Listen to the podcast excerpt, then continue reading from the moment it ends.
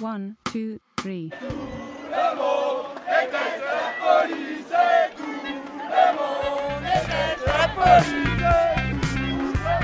Radio Parleur, le son de toutes les luttes. Sur radioparleur.net. Bon, bah, je vais peut-être, en attendant que ça se lance, on est apparemment les, les seuls représentants pour l'instant. Les gilets, on est nous, on est les gilets jaunes de Saint-Nazaire, de la Maison du Peuple de Saint-Nazaire et alentour. C'est Dylan et Esperanza. On a participé, euh, c'était en avril, en mai, à, une organisation qu'on a appelée Riposton contre l'autoritarisme, à l'appel de membres de cette, auto- de cette organisation. Et dans cette organisation, il y avait euh, des comités de banlieue, des familles victimes, des syndicats euh, victimes de répression, des syndicats de magistrats, des syndicats de, enfin, des organisations d'avocats, des syndicalistes, des organisations syndicales. Et on a commencé à travailler tous ensemble, toutes et tous ensemble, sur euh, comment on peut euh, riposter, est-ce que comment on peut riposter ensemble euh, contre l'autoritarisme, que- quel chemin on peut prendre, voilà. Bonjour à tout le monde. Oui, est-ce que tu peux te présenter et expliquer? Oui. Ben, moi, je suis Martial Panucci, artiste, rappeur, activiste et poète urbain, pour ne pas dire écrivain. Donc, je suis africain d'origine congolaise et j'habite euh, au Burkina Faso depuis pratiquement trois ans parce que je me suis exilé après la réélection euh, autoproclamée du dictateur congolais en 2016. Tu peux expliquer les raisons pourquoi t'es pas Parce que tu devais être avec nous aujourd'hui, il me semble. Oui, effectivement, euh, j'aurais dû prendre euh, le vol euh, hier, hier donc à, par- à 3 heures du matin, allant vers 4 heures, et arriver à l'aéroport d'Entebbe. Entebbe, c'est donc la deuxième ville ou la capitale administrative de l'Ouganda. Et donc, euh, moi, j'étais déjà en Ouganda parce qu'il fallait que je passe quelques jours à Kampala et notamment aussi rencontrer un ami, un camarade de lutte aussi, euh, en la personne de Bobby Wine, qui est un activiste et musicien euh, ougandais. Et donc, euh, quand je suis arrivé à l'aéroport pour embarquer, les problèmes, ont commencé dès la vérification des passeports jusqu'au service de l'immigration. Ils m'ont vraiment, malgré tous les documents, tous les justificatifs de papier que j'avais, et euh, aussi euh, le visa Schengen que j'avais et avec lequel d'ailleurs j'ai voyagé entre l'Allemagne, l'Autriche et la France très récemment. Donc euh, ce visa, il a été reconnu vrai, mais il ne voulait juste pas me laisser passer. Et jusqu'à donc, euh, durant trois heures du temps, j'ai été traîné à gauche et à droite entre euh, euh, la direction de la compagnie et les, services de l'immigration. Donc, de, gauche à droite, je n'ai pu finalement obtenir le ticket d'embarquement qu'à quelque chose de 30 minutes de vol et arriver en fait avant de pour avoir le cachet de sortie et là aussi ils, ils m'ont fait traîner jusqu'à 30 minutes. Et finalement ils ont dit non euh, je ne peux pas partir de puisque j'étais en Tanzanie avant je ne peux pas partir de la Tanzanie arriver en Ouganda et ensuite euh, aller en France. C'est impossible ce que je n'ai pas compris et donc euh, voilà, euh, à peu près en résumé, j'ai écrit un long article sur ça que je pourrais peut-être partager plus tard, mais voilà en résumé ce qui m'est arrivé et la l'une des raisons pour laquelle je ne suis pas là. Peux-tu nous dire euh, pourquoi, en fait, c'est si dangereux que tu sois là aujourd'hui? Quelles, étaient les raisons qui, faisaient que tu es ce que tu avais envie de dire ici aujourd'hui, au contre-sommet du G7 Euh, vous pouvez répéter la question, je n'ai pas très bien entendu. Alors, je ne sais pas si je l'exprime bien. Est-ce que. c'est- c'est que tu- Allô? Allô, tu bouges plus? Allô? Prenez des photos. hein. Allô? Allô, tu m'entends? Allô? Oui. Est-ce que. Oui, dis-moi. Non, je, te posais la question, je te demandais pourquoi tu penses que tu étais si dangereux que tu ne pouvais pas venir aujourd'hui. Et est-ce que tu peux dire aux gens qui sont, qui sont là ce que toi tu avais à dire aujourd'hui euh, ce, que, ce que toi tu avais à dire? Alors, euh, pour aujourd'hui, concernant le thème, n'est-ce pas?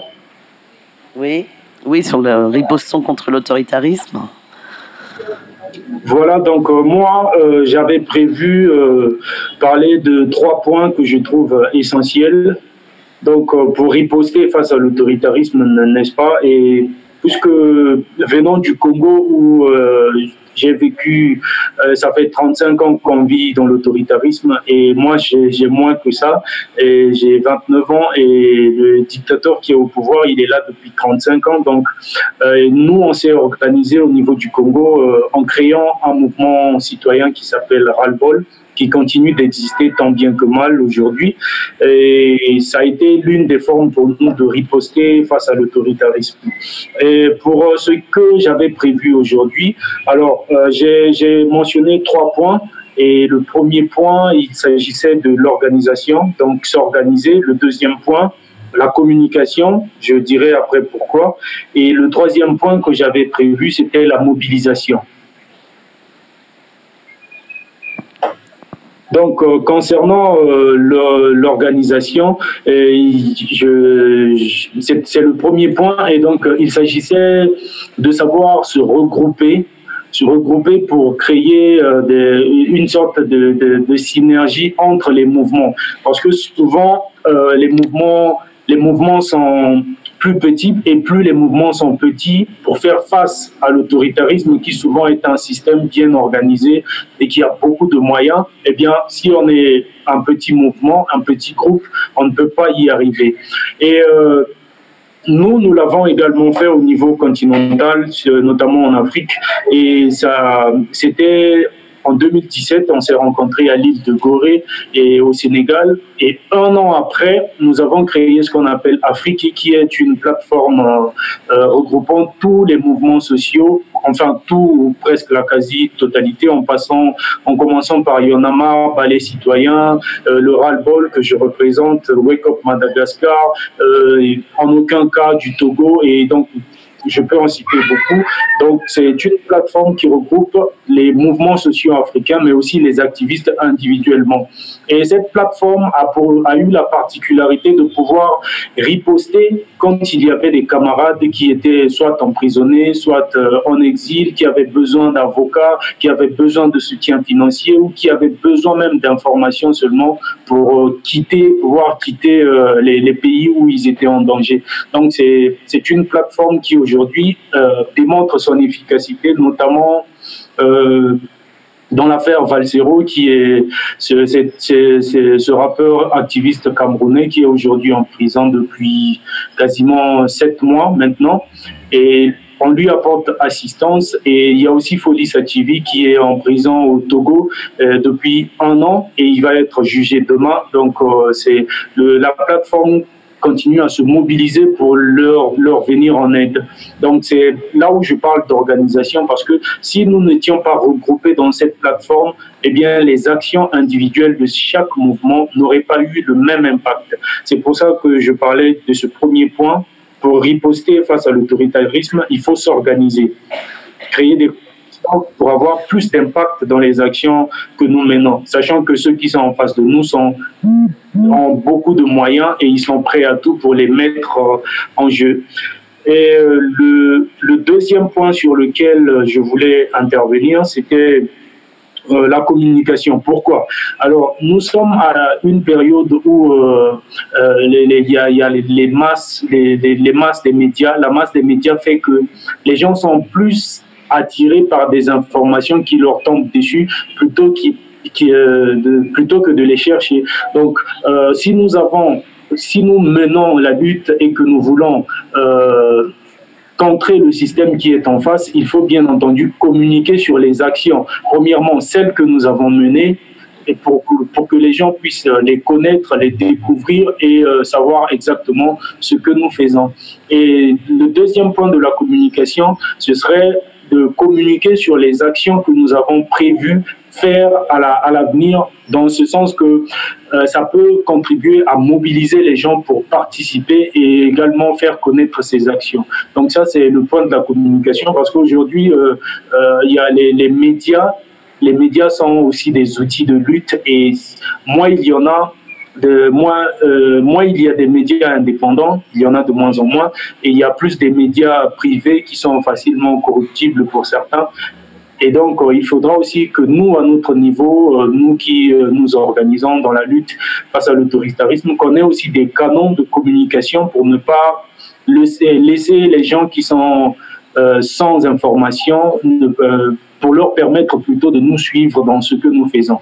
Et le dernier point sur lequel je, je vais finir d'ailleurs, c'est la mobilisation. Alors pourquoi la mobilisation? Parce que nous menons, nous sommes censés mener cette lutte à la fois pour nous, pour les, les générations futures, mais aussi pour les gens qui sont autour de nous. Donc pour que ces gens puissent participer à ce que nous faisons, il faut que nous ayons des types de campagnes de sensibilisation euh, afin de les mobiliser. Parce que il y a, et puis on peut avoir plusieurs manières de les mobiliser. Ça peut être, comme je disais tout à l'heure, par la communication, par Internet, ou en faisant euh, des flyers, ou en, allant faire du porte-à-porte, ou euh, en abordant les gens dans la rue et en leur parlant de, notre combat, par exemple, au niveau de Ralbol on a eu à faire ces actions et elles ont permis à, amener plus de jeunes au sein du mouvement qu'il y en avait avant parce que nous avons commencé le mouvement, on n'était pas 10, on n'était même pas 10, mais aujourd'hui on est suivi par plus de 5000 personnes et il y a plus ou moins 1000 personnes qui sont mobilisables. Donc euh, c'est là où il y a l'importance de, mobiliser les gens qui sont là pour qu'elles puissent être des, des citoyens actifs plutôt qu'inactifs ou des gens qui assistent seulement. Donc voilà euh, les trois points sur lesquels moi j'avais prévu euh, parler aujourd'hui. Merci beaucoup.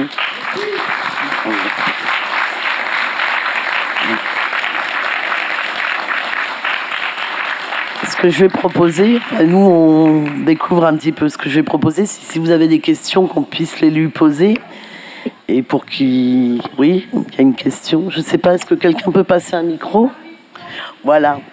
Est-ce que tu entends si on te pose la euh, Excuse-moi. Est-ce que tu entends? Tu peux pas.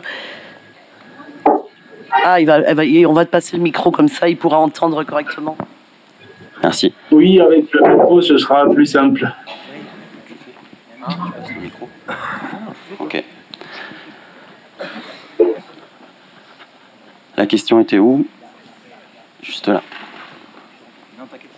C'est bon Oui, bonjour et merci de ton témoignage. C'était juste avoir des précisions sur la mobilisation. Euh, comment vous avez fait pour avoir ces 5000 personnes? Comment vous avez communiqué? Euh, Voilà, c'était juste pour avoir des, des infos. Merci. Merci, merci pour la question. Euh, je vais répondre à, chaque question pour ne pas que ça fasse beaucoup. Vu qu'il y a la vidéo à regarder et, relever des notes, ça va pas être plus simple.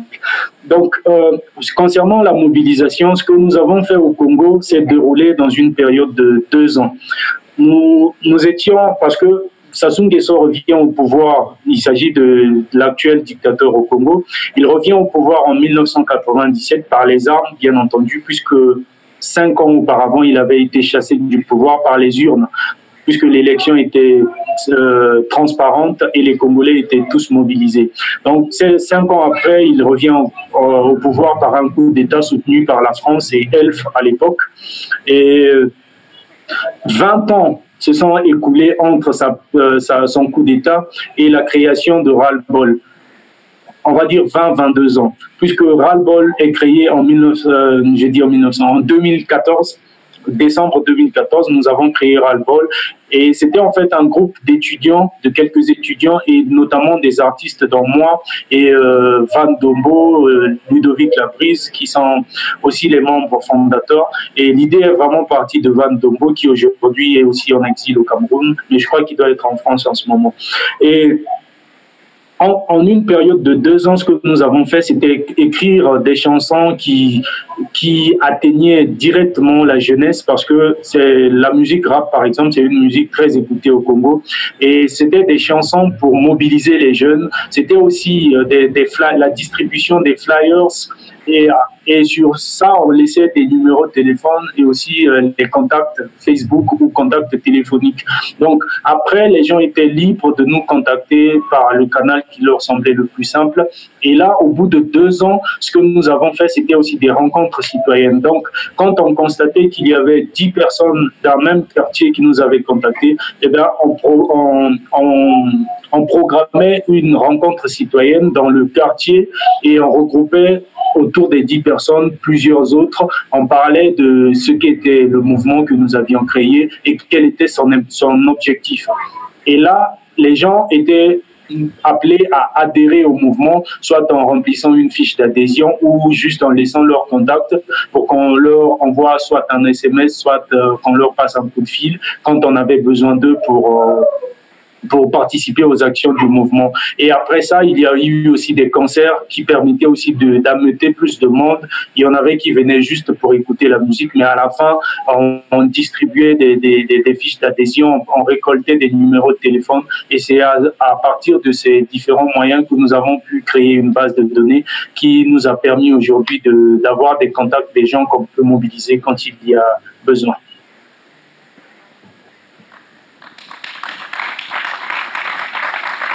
Merci. Je me présente rapidement puisque j'interviens euh, pour, pour donner un coup de main. Euh, les organisateurs m'ont chargé, donc c'est un peu au pied levé. Euh, je suis Édouard Vépieli, journaliste indépendant. Taha Bouafs nous a rejoint sur scène, journaliste, membre de la rédaction de Là-bas si j'y suis. Et Geneviève Leguet ne devrait pas tarder à nous rejoindre, militante d'attaque. Euh, on va reprendre, euh, je pense, comme je viens de prendre en cours de route, je, m'en excuse, la conférence. On va reprendre une autre question par rapport à ce qui a été dit dans la salle, au fond, là-bas.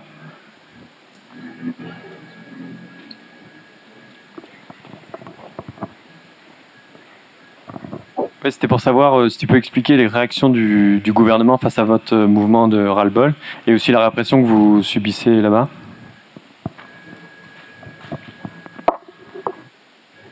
D'accord. Euh, le, Congo, Brazzaville, c'est un pays très particulier parce que en Afrique centrale, les différentes dictatures, qu'elles soient au Cameroun ou au Tchad, ont à peu près les mêmes méthodes parce qu'ils ont tous les mêmes conseillers qui viennent de France, euh, d'Amérique et de partout, donc des, mercenaires hein, qui deviennent des conseillers après. Donc la réaction ne s'est pas fait attendre parce que euh, ça a commencé par des menaces au téléphone. Après, il y a eu des descentes dans nos domiciles. Euh, et ça, c'était avant même que le mouvement ne soit lancé officiellement. Et donc, euh, les, réactions, ça a été tout de suite des menaces de mort et aussi euh, des, des, de, de, policiers ou de miliciens qui débarquaient dans nos différentes habitations. Mais ça ne nous a pas démotivés puisque euh, nous, l'objectif premier, c'était de barrer la route à un troisième mandat de Sassou Nguesso. C'était l'un des premiers objectifs. Et donc, euh, quand on arrive en, en août, en octobre, octobre 2015, euh, Sassou Nguesso décide de faire un référendum pour un troisième mandat alors que la Constitution ne lui permettait pas cela. Donc, ce que nous avons fait, ça a été euh, de lancer une première manifestation, puisque 20 ans, plus de 20 ans après son coup d'État, les manifestations étaient interdites. Et jusqu'aujourd'hui encore les rassemblements de 3, de plus de 3 à 5 personnes sont interdits. Et donc nous avons lancé un appel à, une marche pacifique. Et c'était euh, le 9 octobre 2015 et là ça a été l'une des premières répressions du mouvement parce que plus d'une dizaine de membres vont être arrêtés avec euh, la dispersion par force avec beaucoup de violence aussi euh, au niveau, au niveau des, policiers. Et ça a été l'une des premières répressions. Mais après, ça s'est enchaîné avec euh, les interdictions de manifestations et aussi euh, les arrestations. Ceux qui avaient été arrêtés, on a pu les libérer et notamment grâce au soutien de d'autres mouvements sur le continent qui ont euh, véhiculer l'information et c'est là où je parlais de l'importance de la communication parce que nous étions un petit mouvement pas connu du tout mais c'est grâce aux autres mouvements frères que nous avons pu nous faire connaître au niveau de l'international et aussi faire libérer euh, ceux qui étaient en prison. Et maintenant chaque fois qu'il y a eu une arrestation ou un enlèvement on procède de la même manière et ça marche plus ou moins. Donc euh, les réactions ont été celles-là de la part du gouvernement. Et d'ailleurs jusqu'à aujourd'hui il y a une loi qui est en train d'être créée pour euh, interdire tous les mouvements existants sous la loi de 1901. Donc, euh, ras-le-bol va probablement être interdit euh, d'existence.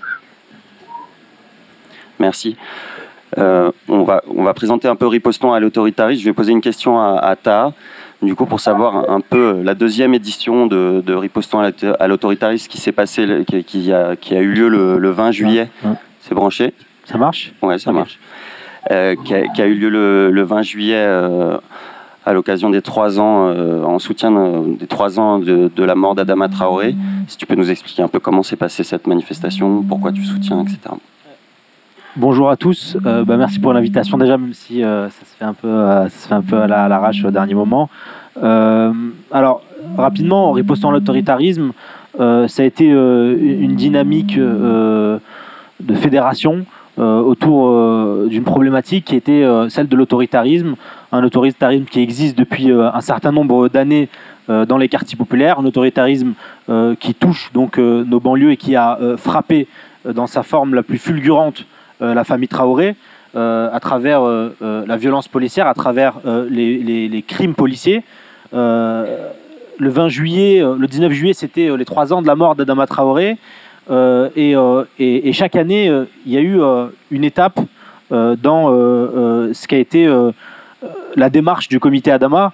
L'année dernière, il y a eu cette démarche d'aller à la rencontre, ou en tout cas à la confrontation avec la gauche et le mouvement social. Il s'agissait de dire voilà, il y a une question, euh, il y a un angle mort aujourd'hui euh, euh, dans la gauche de sociale et politique, dans le mouvement social. C'est la question des quartiers populaires. C'est la question aussi des violences policières dans les quartiers populaires.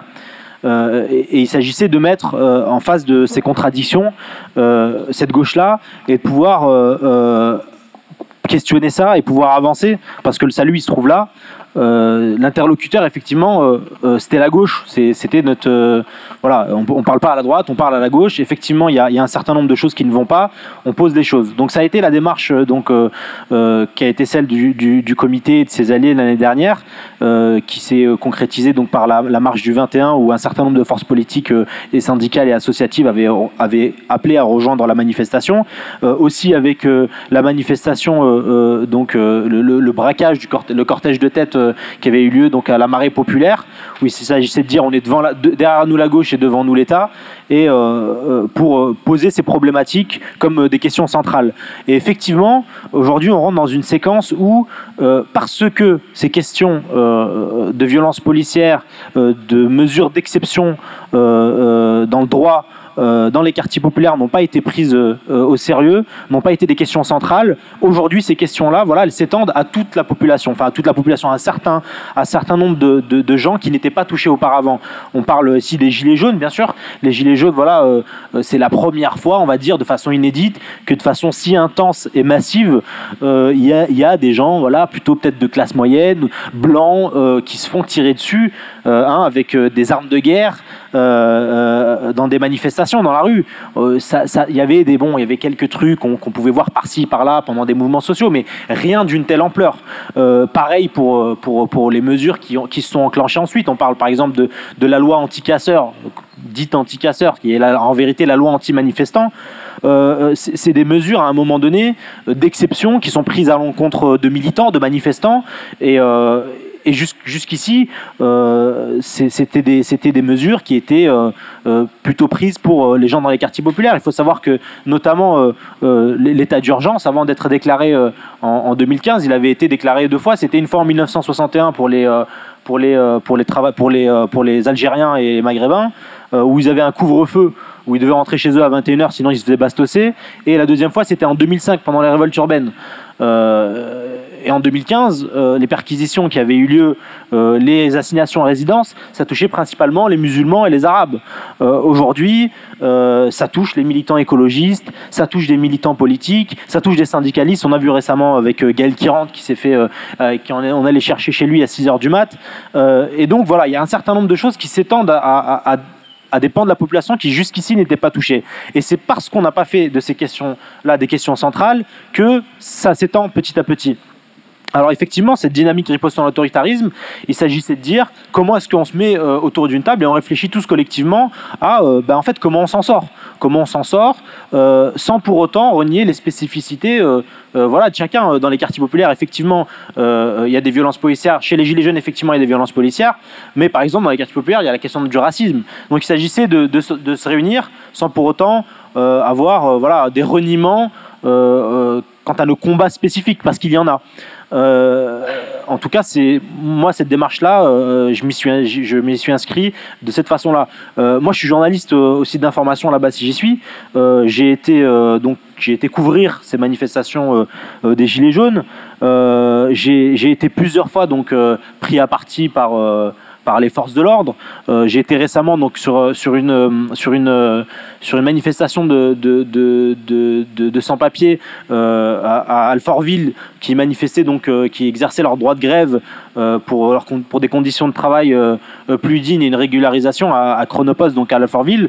Euh, moi, il y a un mec de là-bas qui est arrivé. euh, J'étais clairement identifié en tant que journaliste. Il est venu, il m'a pété, il m'a pété l'épaule et il m'a emmené dans, le, dans la voiture. Il m'a tabassé dans la voiture. Il m'a mis en garde à vue. Pourtant, je suis journaliste.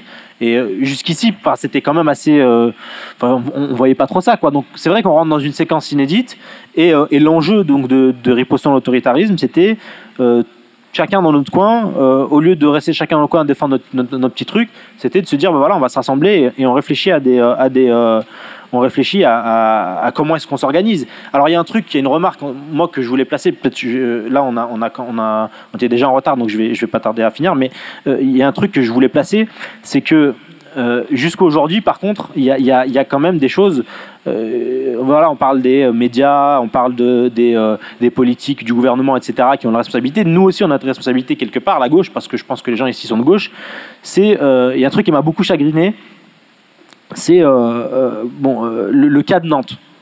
Nantes, voilà, il y, y a quelques temps, il y y a un- jeune qui s'appelle Steve qui, qui, a, qui a été, qui a été, qui a été porté disparu et ensuite on l'a retrouvé mort à cause d'une charge policière. C'était pendant la fête de la musique. Euh, il y a eu une grosse mobilisation donc voilà autour de sa mort, autour de sa disparition. C'est quelque chose de très bien. Il y a eu voilà, ça a fait les unes de tous les journaux. Euh, il y a eu même euh, des mouvements de gauche qui ont demandé une commission d'enquête parlementaire. C'est très très bien cette mobilisation, sauf que c'est significatif de quelque chose parce que dans cette même ville, Nantes, donc l'année dernière, donc l'été dernier, il y a un jeune qui s'appelle Aboubacar Fofana qui est mort dans le quartier du Breil. Il avait 22 ans, il avait mon âge. Il s'est pris deux balles dans la tête. Pendant un contrôle routier, il y a un flic qui est venu et qui lui a mis deux balles dans la tête.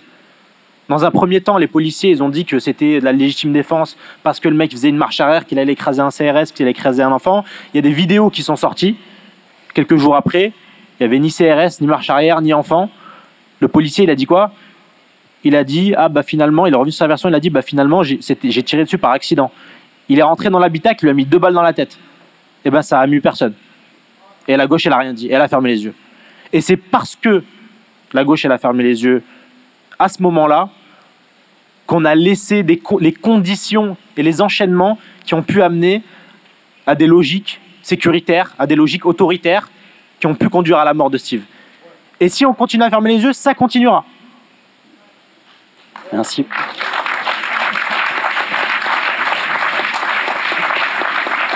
Avant de, avant de passer la parole à, à Geneviève Leguet qui nous a rejoint, la militante d'attaque euh, blessée par la police, juste avant de te passer la parole, je vais, vous demander, euh, vous les, Gilets jaunes de Saint-Nazaire, ce qui a, ce qui a motivé votre venue à participer à toute cette alliance unitaire euh, à la marche, donc ripostons à l'autoritarisme à Beaumont-sur-Oise le 20 juillet dernier.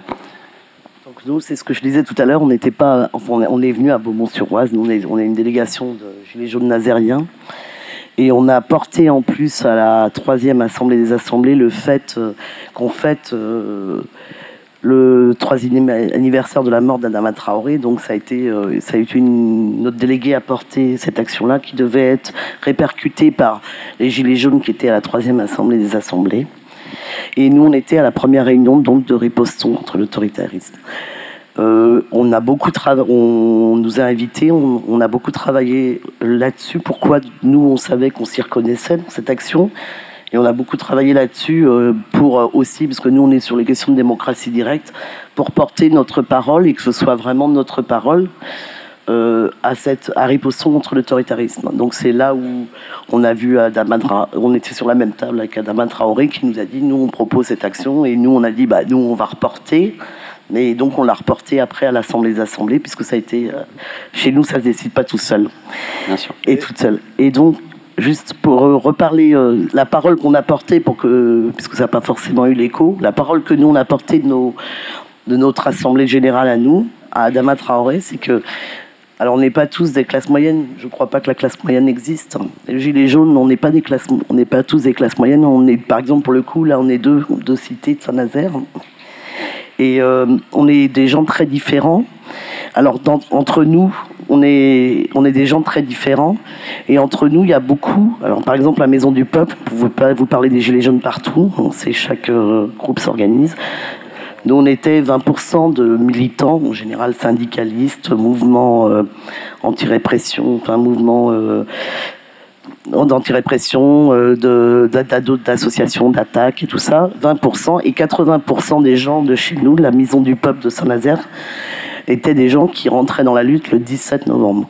Dans ces gens, il y avait des gens euh, de, quartier de Saint-Nazaire, des gens qui galéraient, euh, des femmes, beaucoup. Nous, euh, une de nos forces, ça a été pour la prise de conscience, notamment sur les questions de répression. Ça a été la place des femmes.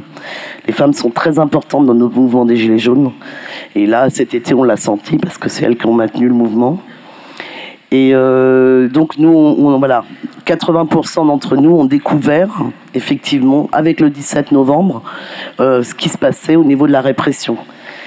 Et effectivement, c'est avant ils avaient les yeux fermés, donc les yeux s'ouvrent, et on s'est rendu compte que de la même façon dont on nous traitait dans les médias, qu'on nous faisait passer pour des fachos, des racistes, alors qu'on était souvent des gens qui galérions et qui galérions à tous les niveaux, hein, socialement, de rencontres sociales. On était enfermés dans nos maisons, que financièrement ça aille bien ou pas, on était enfermés dans nos difficultés.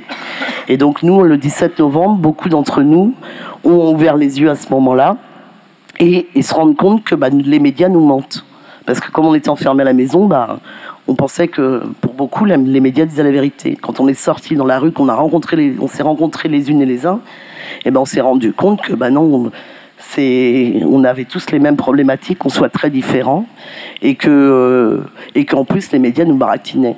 Et donc, euh, bah, le baratin, il est, est allé beaucoup plus loin, parce qu'après, on, on a rapidement subi euh, dans les manifestations la répression. Le premier mercredi de manifestation, exactement. Donc nous, on a fait une manifestation le mercredi après le premier samedi, donc après le 17. Et euh, on a voulu aller à la sous-préfecture. Sauf que Saint-Nazaire a décidé de fermer la sous-préfecture parce que les gilets jaunes de Saint-Nazaire allaient à la sous-préfecture. Donc déjà rien que ça, ça se fait pas. Et euh, on a voulu aller à la mairie. À peine arrivé à la mairie, on s'est fait gazer direct. Donc ça nous a mis dans le bain direct. On connaissait pas du tout. Bah voilà, super. Vive la vie, vive la Et on a eu deux blessés euh, sur Saint, dans notre groupe de Saint-Nazaire de la MDP, oui. Trois blessés. Ah oui, trois blessés. Et quand vous dites vous avez ouvert les yeux sur ces problématiques, aussi à Beaumont-sur-Oise, sur scène, euh, il me semble qu'une figure médiatique des Gilets jaunes, Maxime Nicole, a pris la parole pour dire aussi, en substance, pardon, on n'a pas vu, on n'a pas su, en tout cas, on prend mais conscience je pense que de ce qui s'est passé. C'est euh, Maxime Nicole est sur une autre démarche, mais euh, oui, oui, c'est pas la même. Moi, je te parle de la démarche collective. Nous, on est sur une démarche collective à Saint-Nazaire, bien sûr, mais Maxime Nicole parle en son nom. Moi, je ne parle pas en mon nom, mais en ce que nous, on a travaillé collectivement. On est sur une démarche collective et pas de personnification. nous, on reconnaît, la même chose. Par contre, vous disiez la même nous, chose. on reconnaît aucun, euh, aucun leaduse et aucun leader. On, est, euh, on, reconnaît les groupes et on ne parle pas au nom des autres groupes. Enfin voilà. Et donc nous, voilà comment. Et donc euh, rapidement, on reconnaît la répression. On met en place une équipe Legal Team euh, et on commence à discuter de ces questions de répression dans nos AG qui, à l'époque de la Maison du Peuple, étaient quotidiennes. Euh, et on se rend compte que beaucoup de nous, d'entre nous, notamment les gens des quartiers, ont vécu cette répression, ont vécu la prison, ont vécu, et notamment, euh, il y a les jeunes qui l'ont vécu, et aussi les mères de famille qui ont vécu la prison de leurs enfants. Et, de leur famille. Et on, a pris conscience de ce que c'était que la répression, mais dans sa globalité. Parce que la répression sociale, euh, elle est, enfin, quand les prisonniers qui sont pas forcément politiques, c'est aussi une répression sociale, une répression politique d'une certaine façon. Donc on- nous, on, a pris conscience de tout ça et on arrive à la première assemblée de riposton contre l'autoritarisme comme ça, avec cette démarche-là. Voilà. Euh, oui, Merci. est-ce que tu as quelque chose à... Tu voulais. Parce que nous, on est collectif. Je vais, je vais passer la parole à, Geneviève pour, pour témoigner de, de, de ce que tu as vécu, subi et comment tu perçois du coup cette, cet autoritarisme et aussi les violences, la, la- la pression policière que tu as subie à l'hôpital quand euh, voilà, des, des policiers sont venus te voir. Je te passe un micro, je pense qu'il est branché. Bonjour, je vous raconte euh, ce qui m'est arrivé. Bonjour, je suis Geneviève Leguet, donc je suis militante de 45 ans. Euh, je bats le pavé depuis 45 ans. Et puis ce jour-là, euh, euh, il y a le, le, président chinois, excusez-moi parce que je ne suis pas tout à fait remise, j'ai des séquelles euh, au cerveau, alors des fois il me manque des mots, enfin bon, on va essayer de faire avec. Euh, donc le président chinois euh, doit venir à Nice et il doit venir à 18h et on décide de descendre sur la place Garibaldi à 10h, qui soi-disant est interdite, mais on ne trouve pas l'arrêté. À 10h, il y a des forces de police qui nous divisent en trois groupes. sur la gauche, moi j'étais sous les, sous les chaînes, et un, groupe qui était devant le café de Turin. Et on nous maintient là. Donc euh, moi j'étais, euh, il y avait des, petits des jeunes gendarmes. Ils nous disent rien, ils nous disent pas que la place est interdite. Je suis arrivée avec le drapeau de la paix et je criais liberté de manifester parce que pour moi c'est un droit constitutionnel et que nos droits ils sont tous en train de s'envoler et que euh, je, voulais que celui-là on le garde entre autres. Bon, donc euh, euh, à un moment donné. Euh, les gendarmes attrapent euh, une, gilet jaune de 65 ans et ils la prennent comme un sac de pommes de terre, ils commencent à la battre. Alors nous, on a crié, mais c'est votre mère, c'est votre grand-mère, arrêtez, arrêtez. Bon, ils l'ont lâchée, elle nous a, elle nous a rejoints et puis euh, on a commencé à parler avec les gendarmes en leur disant, ils étaient jeunes, ils avaient 30 ans, c'était les gendarmes de Marseille. Et on leur dit, mais enfin, vous vous rendez compte, c'est votre mère, c'est votre grand-mère, mais vous n'avez pas honte, tout ça. Et puis après tout, on est là pour vous, euh, parce que j'étais gilet jaune, et on se bat pour, euh, votre pouvoir d'achat. Vous gagnez combien? 1200, 1500 euros Quand vous avez payé le loyer, quand vous avez payé à manger, quand vous avez payé ce que vous avez besoin, euh, vous n'y arrivez pas. Et ils nous ont dit, mais bien oui, on est avec, on est avec vous, mais enfin là, on est là. Bon. Donc on se retourne, et là, il y avait 20, 25 médias, et ils voulaient à tout prix nous parler. Qu'est-ce que vous avez dit aux gendarmes? Qu'est-ce que vous avez dit aux gendarmes? Bon, au bout d'un moment, on ne voulait pas leur répondre parce que les médias, des fois, ils nous prennent la tête, puis ils transforment tellement ce qu'on dit que, ou alors ils vous interviewent pendant demi-heure, ils passent, ils passent deux secondes. Euh, donc, bon, finalement, euh, ils ont tellement insisté que j'ai fini par répondre euh, ce que j'ai dit aux gendarmes, ce que je de vous dire. Et puis, euh, et puis à ce moment-là, il me dit Vous n'avez pas peur, madame? Alors je lui dis Mais peur de quoi? J'ai 73 ans, euh, je suis là pour l'avenir de mes petits-enfants, de mes enfants, pour, pour l'avenir, enfin pour l'avenir tout court. Et euh, pourquoi j'aurais peur? Alors, bon, et, puis il est fini l'interview, et puis je lui dis, hors interview, je lui dis, mais pourquoi vous avez peur, vous? Il avait 30, 35 ans. Il me dit, oui, madame, j'ai peur. Alors, j'ai pas compris. J'ai pas compris, mais j'aurais dû comprendre parce qu'à un moment après, j'entends tous les médias, dégagez, de là. Bon, les médias s'en vont. Et puis, c'est midi moins 20. Les gendarmes nous disent, vous voulez pas rejoindre le groupe du Café de Turin? Alors, euh, nous, on dit, ben, écoutez, on voulait partir à midi, c'est midi moins le quart maintenant, on va y aller. Donc, mais moi, je trouve drôle qu'ils nous demandent de rejoindre le, groupe du Café Turin parce qu'ils nous avaient bien divisé les trois groupes. En, en gros, on n'était même pas une centaine. hein. Alors, euh, on va vers le Café Turin. Là, je passe les rails et je partais pour partir au Gilet jaune euh, euh, à la gare SNCF. Donc j'étais vraiment en partance. Il se passait absolument rien, il faut que vous le sachiez. Euh, C'était calme, il y avait des gens avec des poussettes, il, il se passait rien. Donc moi, je fais un dernier tour avec mon drapeau et, et c'est- midi moins le quart. Et je rouvre les yeux. J'étais dans un état d'inconscience. Je rouvre les yeux aux urgences à Pasteur à 6h30 du soir. Je me demande qu'est-ce que je fais là. Et après, tout ce que je vais vous raconter, c'est ce qu'on m'a raconté parce que je n'ai rien vu. Donc, euh, il y aurait un policier, euh, je ne sais pas lequel, qui m'a matraqué euh, par derrière. Donc, il m'a fait un trou à l'occipital hein, et où j'étais recousue. Et là, ça m'a assommé Je- et je suis tombée. Je suis tombée sur le côté droit de, pas ma hauteur, mais presque, enfin, ma demi-hauteur. Je suis tombée. Et j'ai eu. Un très grave traumatisme crânien que j'ai encore, me disent les docteurs. Je n'ai plus d'odorat, je n'ai pas de goût. Le goût, c'est le salé sucré, c'est tout. J'avais perdu la vue de l'œil droit. Ça y est, c'est revenu, ça. J'ai perdu 35% d'audition. Et euh, j'avais le, le coccyx fracturé aussi, le rocher fracturé. Et, excusez-moi. Et aujourd'hui, euh, je marche avec une canne parce que je peux faire 4 ou 5 passants normalement, et puis d'un coup, je titube. Donc je vois toujours euh, deux kinés deux fois par semaine. Voilà, ça c'est pour l'état de santé. Euh, ce que m'ont raconté, raconté les gens qui sont venus me voir à l'hôpital, d'abord les gens qui venaient à l'hôpital, ils étaient dans un état de souffrance. Moi, je comprenais pas parce que eux, ils ont vu, mais moi, j'ai pas vu. Ils étaient dans un état de souffrance de ce qui s'était passé. C'était, c'était infernal de les voir souffrir comme ça, les gens. Et j'avais des visites tous les jours. Voilà, qu'est-ce que je peux dire en plus? C'est que euh, visiblement la police est également venue à l'hôpital Ah oui. pour faire Alors pression. donc, je sors de mon état d'inconscience le soir à 6h30 et 13 heures après. Là, ça, on le sait parce que mon avocate de, de Nice a pu aller voir le dossier. Le dossier, ils l'ont toujours pas en main, mes avocats. Mais à ce moment-là, elle peut, sur le coin d'une table d'un juge, regarder un peu. Et elle voit que j'ai été euh, interrogée à 7h30 un dimanche matin, le dimanche 24 à 7h30. Et là, deux policiers rentrent euh, me disant Madame, c'est bien, bien le journaliste qui vous a bousculé, qui vous a fait tomber. Alors je leur dis, euh, le journaliste, la dernière fois que je suis debout, je, vois un journaliste avec un caméraman à 2,50 m de moi sur la gauche, mais puis, puis pourquoi un journaliste m'aurait fait tomber? Alors euh, ils s'en vont, parce que paraît que je faisais que vomir. Bon, c'est vrai que pendant trois jours, j'ai fait que vomir, mais bon. Donc c'est ce qui est marqué sur le dossier.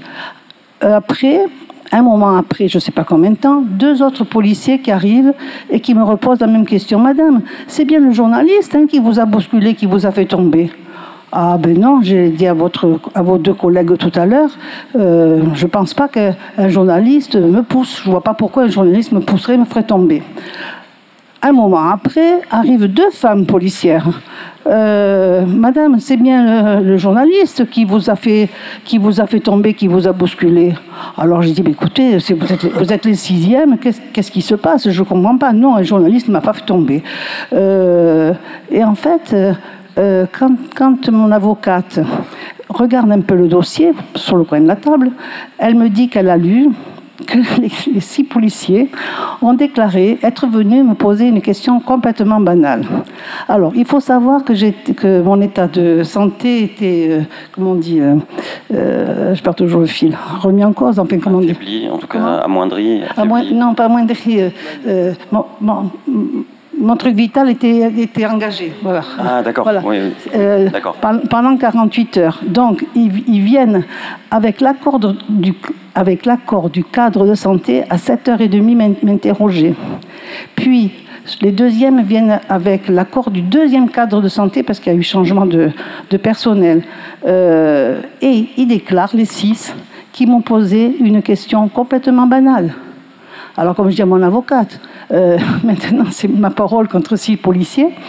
Et alors la question, j'ai dit là, il faut la creuser. Parce que pourquoi venir un dimanche matin à 7h30 du matin si, pour poser une question banale? Ça s'appelle la, la subor- la subornation. Et c'est passible de 3 ans de prison ferme et de 45 000 euros d'a- d'amende. Donc euh, là, j'ai porté plainte. Comment? Voici, ça fait beaucoup. hein. Voilà. Bon, j'ai rien fait d'exceptionnel. Et comment va évoluer les, vont évoluer les suites judiciaires? Qu'est-ce que vous Alors, avez comme euh, en ce qui concerne le- euh, mon dossier, c'est un vrai feuilleton. Il- il- ça a été mal engagé dès le départ, puisqu'ils ont commencé à mentir. Vous savez quand même que le, que le procureur euh, a dit tout de suite qu'aucun policier m'avait touché. Euh, ensuite, euh, euh, Monsieur Estrosi a dit que les manifestants avaient des boules de pétanque, on avait des, bâtons de baseball. C'était faux, faux, faux. Il faut savoir que pendant quatre mois, les Gilets jaunes à Nice n'ont jamais cassé ni une vitrine, il n'y a- a, jamais eu même pas un incident. Donc ensuite, il y a eu Estrosi qui a menti. Estrosi, c'est le maire de Nice. Ensuite, euh, il y a eu euh, le procureur qui est encore revenu dire non, non, non, il n'y a aucun policier qui l'a touché. Macron qui a fait les déclarations que vous savez, qui m'a demandé d'être euh, un peu plus sage, en état de sagesse, je ne sais plus comment il a dit. Et ensuite, le procureur, le 29 mars, donc six jours après, euh, soi-disant les, caméras étaient pas, les vidéos n'étaient pas exploitables. Et le 29, il passe à la télé et il dit finalement, nous avons pu regarder les vidéos pixel par pixel et nous avons vu qu'un policier avait touché Madame Leguet. Euh, ce qu'il faut que vous sachiez, c'est que à partir de, de juillet, euh, enfin, on le savait avant nous, mais ça a été dit, ça a été dit en juillet que ce fameux procureur, euh, il était dans la salle des vidéos en direct. Il savait ce qui s'était passé depuis le début. Euh, et ensuite, euh, mon avocat a demandé que mon dossier soit dépaysé. Pourquoi? Parce que à Nice, c'est un tribunal de, maf- de mafieux. Sur les trois juges qui devaient s'occuper de mon dossier, il y en avait deux qui étaient pour Estrosi, qui n'étaient pas pour nous. Et puis, et puis on n'arrivait pas, mes avocats n'arrivaient pas à avoir le dossier. Enfin, c'était. Donc, euh, mon avocat, celui de Paris, Ariel Alemi, qui sera là ces jours-ci, euh, a demandé que mon dossier soit dépaysé le 5 avril. Et puis jamais mon dossier était dépaysé, ça fait qu'ils n'arrivaient pas à l'avoir, ils n'arrivaient pas à voir les vidéos de la ville de Nice non plus. Euh, heureusement, il y a beaucoup de gens qui ont pris des vidéos, qui ont pris des photos, on a pas mal de, matériel. Et euh, donc j'ai dû, faire appel à la Cour de cassation, ça se fait pas ça normalement, mais j'ai dû faire appel à la Cour de cassation pour que mon dossier soit dépaysé de Nice. Finalement, la Cour de cassation s'est ré- réunie le 10 juillet. Euh, D'habitude, le délibéré, c'est 15 jours, 3 semaines, un peu plus, des fois un mois, deux mois. Là, ils ont délibéré le jour même en disant le dossier de Madame Leguet, il n'est pas compatible, avec- euh, le tribunal de Nice. Bon, ils n'ont pas dit que c'était un tribunal mafieux, mais voilà. Et alors, il est dépaysé à Lyon. Entre-temps, le lendemain, le procureur dit euh, avoue qu'il a menti. Il dit qu'il a menti et il dit pour protéger Macron.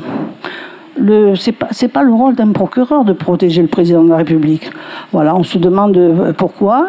Donc maintenant, on vient d'apprendre que euh, ce fameux procureur est déplacé euh, à Lyon, là, là où il y a mon dossier. je sais pas. Voilà. Et en plus, euh, ils, ont dit qu'il avait été rétrogradé. Donc, il est passé de procureur à avocat général à Lyon. Mais il faut savoir que c'est exactement pareil. C'est-à-dire que le procureur euh, à Nice, il était procureur de tout Nice. Euh, il avait qu'une je ne sais pas comment on dit, euh, voilà, il était, il était le seul. Alors que quand il arrive à Lyon, il y a, plus, il y a plusieurs euh, groupes de, de, procureurs. Donc il n'a pas le nom, il n'aura plus le nom de procureur, mais avocat général, c'est exactement pareil.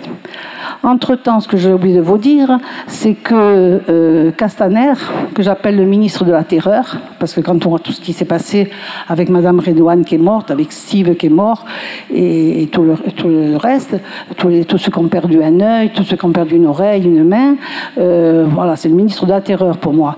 Eh bien, il a décoré. Alors, vous savez que chaque année, le ministère décore de à peu près 900 personnes, euh, policiers, tout ça, euh, 900. Cette année, il y en a eu 9000 de récompensés. 9000.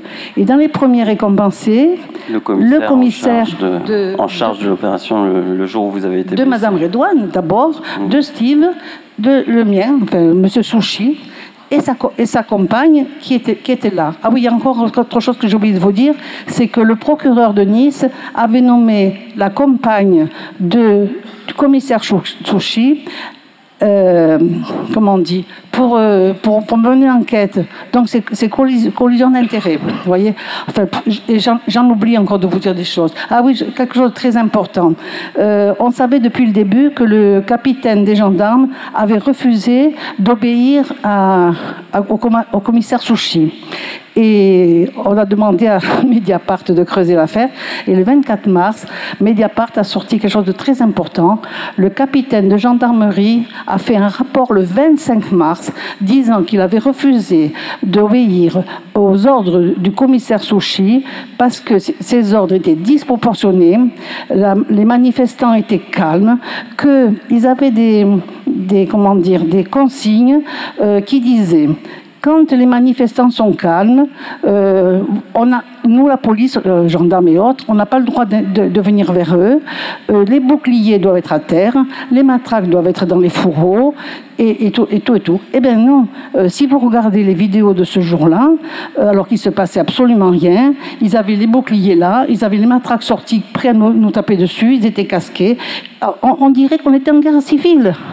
Et ce qui est intéressant, c'est que pendant trois mois, quand même, ce rapport a été caché et au tribunal et à mes avocats. Vous voyez, c'est un, feuilleton sans suite. Tous les jours, je me demande qu'est-ce qui va encore arriver. C'est un feuilleton sans suite qui illustre aussi euh, bien à la fois euh, tous les graves. On peut l'applaudir, ouais. Merci Geneviève qui illustre à la fois tous les graves dysfonctionnements au sein, de, au sein de la justice en France et qui montre à chaque fois que le temps judiciaire n'est pas le même pour les manifestants, les gilets jaunes blessés. Par contre, quand un policier est agressé, ça va très vite pour euh, oui, mettre et puis il y, a aussi le, les JPN qui dit euh, il n'y a pas de violence policière. Bien sûr, Alors tellement bien qu'il y a quelqu'un qui a fait passer sur les réseaux Facebook, parce que ça me fait beaucoup rire. Alors, vous me voyez par terre dans une tache de sang, hein, et il y a les policiers autour, et l'IGPN dit que Geneviève Leguet fait la sieste. j'ai trouvé, trouvé, ça magnifique. Le temps est très long, et l'IGPN, effectivement, n'est pas une institution indépendante euh, non plus au niveau. Ah oui, voilà. Euh, je crois que tu as oui, bien sûr. Je, je, tu voulais peut-être rebondir rapidement avant de repasser la parole à Martial euh, Panucci qui est, là. Et ensuite, on continuera avec un échange avec la salle et des questions-réponses. je suis là, ok. Euh, il y a un truc très important que j'ai oublié euh, de, vous parler. C'est il y a quelque chose au début de, ce qui a été riposte sur l'autoritarisme. C'était d'abord l'appel de Saint-Lazare. Euh, l'appel de Saint-Lazare, ça a été au tout début du mouvement des Gilets jaunes, un, certain nombre d'organisations, un certain nombre euh, de personnalités, de syndicats, de gens qui sont dans la lutte euh, au quotidien, qui sont réunis au tout début du mouvement, donc notamment avec le comité Adama, avec les cheminots de l'Intergare, avec Olivier Besancenot qui est, qui est ici, avec, euh, avec, euh, avec une partie du, NPA, avec une partie euh, de, d'élus de la France Insoumise, avec une partie voilà, de gens qui, à un, moment donné, se sont dit ce, mouvement voilà, des, Gilets jaunes, eh ben, c'est pas ce qu'on nous en dit, et il va falloir créer une porte d'entrée, il va falloir aller discuter avec ces gens-là, il va falloir aller. on peut pas laisser le terrain à l'extrême droite. Euh, parce que c'est vrai qu'au début du mouvement des Gilets jaunes, il y avait euh, une présence euh, de l'extrême droite, et donc voilà, il y avait un certain nombre d'organisations qui, étaient présentes et, de gens qui sont venus dès le début de ce mouvement des Gilets jaunes en disant nous, nous, on n'accepte pas voilà cette description qu'on nous a fait du mouvement des Gilets jaunes. Bien sûr, il n'est pas parfait, mais il va falloir voilà se confronter. Et, donc notamment dans, ces organisations-là, il y avait l'action antifasciste Paris Euh, et, en fait, il se trouve que voilà, on a, fait cet appel de, Saint-Lazare qui a réuni des milliers de personnes donc à, l'appel euh, donc au départ de Gare Saint-Lazare euh, les premières semaines. Et donc très rapidement, en fait, on s'est aperçu que il y avait un dispositif policier extrêmement important qui avait été disposé justement autour de la Gare Saint-Lazare pour empêcher que voilà ce, ce, cet embryon en fait, si vous voulez, de ce rassemblement de gens, bon du coup de plutôt de, de, la gauche anticapitaliste antiracistes se retrouvent en plein milieu des Champs-Élysées avec des slogans euh, anticapitalistes et antiracistes et que ça fasse contagion. Euh, et justement, pour garder, euh, il y avait cette volonté volonté de dire voilà, il y a les gilets jaunes d'un côté. Vous vous souvenez, au début, il y avait une couverture médiatique et puis machin. euh, même Brunet soutenait les gilets jaunes. C'était voilà, regardez les taxes, les machins, les impôts, etc. Et on voulait absolument séparer justement le camp euh, social de la gauche, etc. euh, des gilets jaunes. Voilà, les gilets jaunes, c'était. on, on voulait en tout cas, une partie de gens voulaient que ça soit et que ça reste euh, euh, soit un mouvement de facho, soit un mouvement de poujadiste. Et puis, euh, d'un côté comme de l'autre, on essayait de diviser. Et en fait, ce qui s'est passé justement à ce moment-là, c'est que à travers ces plusieurs semaines de mobilisation, il y a eu un travail qui a été fait dans les assemblées générales par les militants qui sont allés à la rencontre des Gilets jaunes, qui ont discuté et avec qui il y a eu, voilà, il y a eu une émulsion, il y a eu des, confrontations sur le principe de voilà, l'extrême gauche, l'extrême droite, c'est quoi? C'est parce qu'au début, les gens arrivaient, ils disaient bah, l'extrême gauche, l'extrême droite, c'est pareil, etc. Il y a vraiment eu des débats sur l'anticapitalisme, sur l'antifascisme, qu'est-ce que c'est, etc. Et c'est vraiment impressionnant politiquement, je veux dire, le contenu politique de, de, ces, de, ces semaines-là. Il y a énormément de gens qui se sont politisés. Les, bon, les mouvements sociaux, c'est voilà, des séquences d'ultra-politisation. Particulièrement à ce moment-là, on a eu voilà, des échanges euh, assez fous et, et- sur, des moments, euh, sur des moments assez inédits. Moi, je, me souviens de discussions euh, à 3 heures du matin au marché à Rungis à moins 12 degrés avec voilà, des, des, des- des gilets jaunes, des militants de banlieue, des syndicalistes. Euh, et, c'était ça finalement euh, euh, la politique. Et le, truc qui s'est passé, donc il y avait donc c'est dans les assemblées générales, sur les ronds-points, dans les blocages et aussi dans les manifestations. Et il y avait, cette présence donc du, coup de, aussi minime soit-elle de l'extrême droite. Et je me souviens qu'il y avait, il y avait eu cette présence de l'extrême droite dans, dans le service d'ordre à un moment donné des manifestations parisiennes, notamment avec des paramilitaires comme Victor Lenta, etc. Et ce qui s'est passé, c'est qu'il y a des organisations antifascistes qui, à un moment donné, physiquement, sont allés sortir ces gens-là des manifestations. Ces gens-là qui étaient dangereux physiquement, parce que euh, Olivier pourra en témoigner, qui sont allés attaquer euh, des cortèges du NPA, qui sont allés attaquer des cortèges euh, de, de, de, de- de- de camarades. Et donc, ce qui s'est passé, c'est qu'à un moment donné, il y a eu une réponse du camp antifasciste, c'était de dire, ben voilà, ces gens-là n'ont pas leur place dans les manifestations. Et, il se trouve en fait que quelques, quelques, quelques, quelques semaines plus tard, voilà, il y a eu une altercation, on, on ne sait pas où, on ne sait pas comment, euh, une dénonciation d'un militant d'extrême droite, voilà, qui a dénoncé euh, euh, le, mi- le militant antifasciste, donc Antonin Bernanos, voilà, qui était avec nous dès le début du démarrage de, de l'autoritarisme et de l'appel de Saint-Lazare, et qui aujourd'hui, voilà, ça fait plusieurs mois qu'il est en prison. Il a été mis quatre mois à l'isolement sur la dénonciation d'un militant d'extrême droite euh, pour une soi-disant une bagarre. On ne sait pas ce qui s'est passé. Un militant d'extrême droite a dit qu'il s'est fait frapper par lui, et aujourd'hui, voilà, on a euh, euh, Antonin Bernanos qui est, en- qui est à l'isolement depuis quatre mois. Il y a eu une audience récemment pour, une pour les demandes de libération qui ont été faites au tout début, au début de son incarcération. Elles ont été refusées. Il y a eu un juge, Charles Prats, un juge des libertés, ouvertement d'extrême droite qui, euh, sur Twitter et publiquement, avait euh, assumé ses positions en traitant euh, les antifascistes et l'extrême gauche de vermine. Et c'était lui qui donc avait la décision et qui avait le choix voilà, de, de- de soit remettre en liberté Antonin Bernanos ou de le laisser en détention. Il l'a laissé en détention et à l'isolement. Et ce qui s'est passé, c'est qu'il y a eu un papier donc, qui, a, qui, a, qui a épinglé donc, ce, ce- ce juge qui a été on on sait comment. Il y a eu une, deuxième juge qui est arrivée, donc Isabelle Lemaire, juge des, juge des libertés, qui a décidé qu'Antonin Bernanos devait sortir parce qu'il faut savoir que l'affaire, elle n'est pas instruite. Il n'y a aucune instruction, il est en prison aujourd'hui. Elle a demandé à ce qu'il soit, libéré, entre guillemets, parce que euh, sous, euh, euh, sous contrôle judiciaire, bracelet électronique et en dehors de Paris. Et à ce moment-là, qu'est-ce qui se passe? Le parquet, donc le ministère public, fait appel de la décision de la juge de libérer Antonin Bernanos. Donc le parquet, voilà, le procureur qui est intimement lié avec le pouvoir politique, comme un embryon à sa mère, a décidé de faire appel de la décision de la juge de libérer après 4 mois, quatre mois de prison pour, sur une dénonciation d'un mec d'extrême droite. Ils ont fait appel, l'appel est passé, donc il n'a pas, donné droit à la décision de la juge. Et aujourd'hui, Antonin Bernanos reste en prison jusqu'en décembre. Voilà.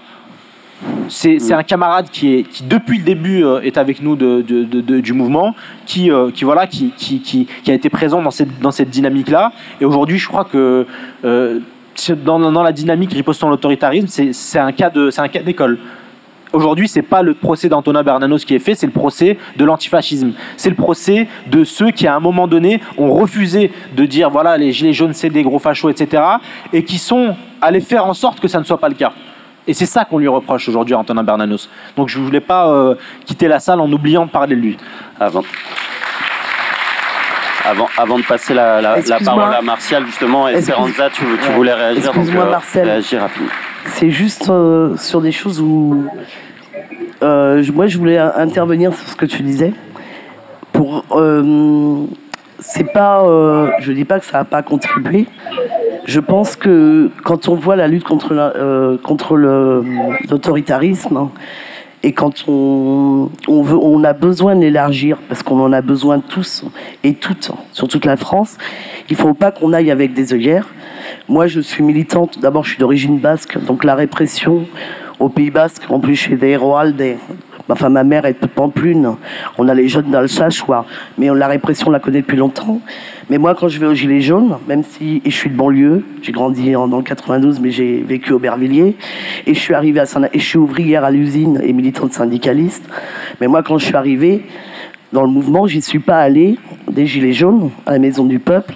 J'y suis pas allée en disant que moi j'avais la solution ou moi je donnais mon avis en tant que personne, comme une personne à égalité avec les autres. C'est pour ça que moi, je me, retrouve bien dans le mouvement de Saint-Nazaire parce qu'on n'a pas de leader et pas de leaduse. Et moi, on me dit de me taire comme je peux le dire aux autres. Mais ce que je veux dire, bah non, mais c'est important parce que. Et oui, je passerai à Martial. C'est important parce que justement, sur ce que disait Martial, il va falloir qu'on réunisse large. Et eux, ils sont passés d'une dizaine à, à 5000. Mais il faut qu'on y aille sans avoir aucun a priori, mais aucun a priori sur les gens qui sont à côté de nous. Et, pas en pensant qu'il y a des fascistes et des non-fascistes.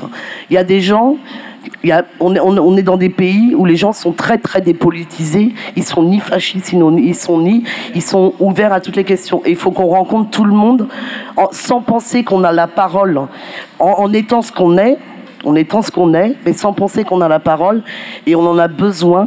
Et je trouve, juste pour finir là-dessus, que j'étais intéressée parce que c'est par Martial, parce qu'ils ils ont fait tout le chemin déjà, c'est ce qu'on est en train de créer, mais c'est un chemin, eux, qui feront de, plus en plus largement.